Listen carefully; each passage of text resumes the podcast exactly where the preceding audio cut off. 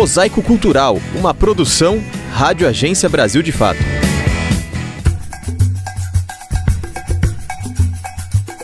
O projeto Pré-Amar foi criado em abril de 2022, a partir de uma articulação em rede de diversos artistas e coletivos, que buscam dar foco à produção de artes visuais no Maranhão. A parceria foi idealizada coletivamente pela Lima Galeria, o Chão SLZ e a Casa do Sereio, espaço de residências em Alcântara, com o apoio da Universidade Federal do Maranhão, e já se destaca no cenário nacional com a participação no Rotas Brasileiras, tradicional feira de linguagens artísticas. É o que explica o curador e um dos idealizadores do projeto, Frederico Silva. Ah, o nome Pré-Amar surge ah, de uma relação que nós eh, procuramos estabelecer com a variação de maré em São Luís, que é algo tão característico da ilha, em que a cada seis horas a maré sobe e desce num fluxo contínuo e de muita força.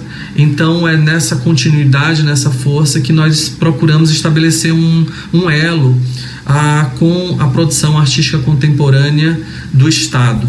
As produções são diversas e em diferentes linguagens, como fotografia e cerâmicas artesanais, quadros e audiovisual. Em todos, se destacam os modos de vida das comunidades tradicionais maranhenses, como quilombolas, indígenas e quebradeiras de coco. As atividades no projeto elas acontecem de maneira muito fluida, muito espontânea, em que cada um de nós, com as suas especificidades, trabalhamos é, desde a elaboração do projeto curatorial, é, da produção de textos, é, do projeto expográfico, assim como as residências artísticas que são desenvolvidas na Casa do Sereio.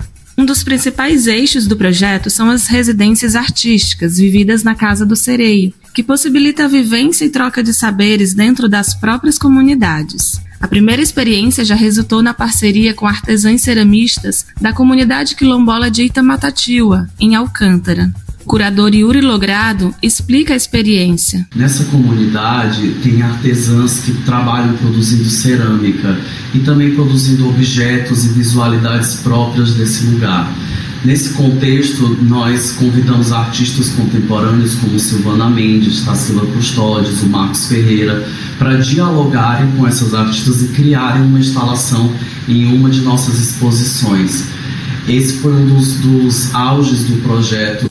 A idealizadora e curadora do Preamar, Samanta Moreira, destaca que entre os desafios do projeto está proporcionar novas possibilidades de interação e inserção dos públicos nas experimentações. O projeto segue em movimento constante de experiências, formação e já começa a levar as artes visuais maranhenses para além do estado. Como fazer com que esse público pudesse praticar novos espaços, é, novas trocas e novas possibilidades de convívio e processos formativos, né?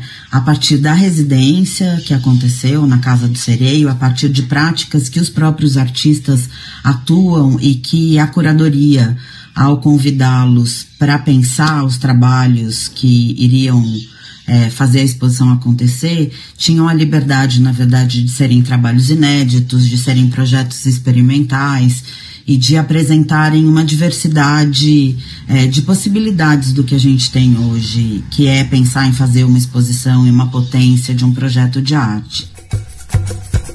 Do Maranhão para a Rádio Brasil de Fato, Mariana Castro.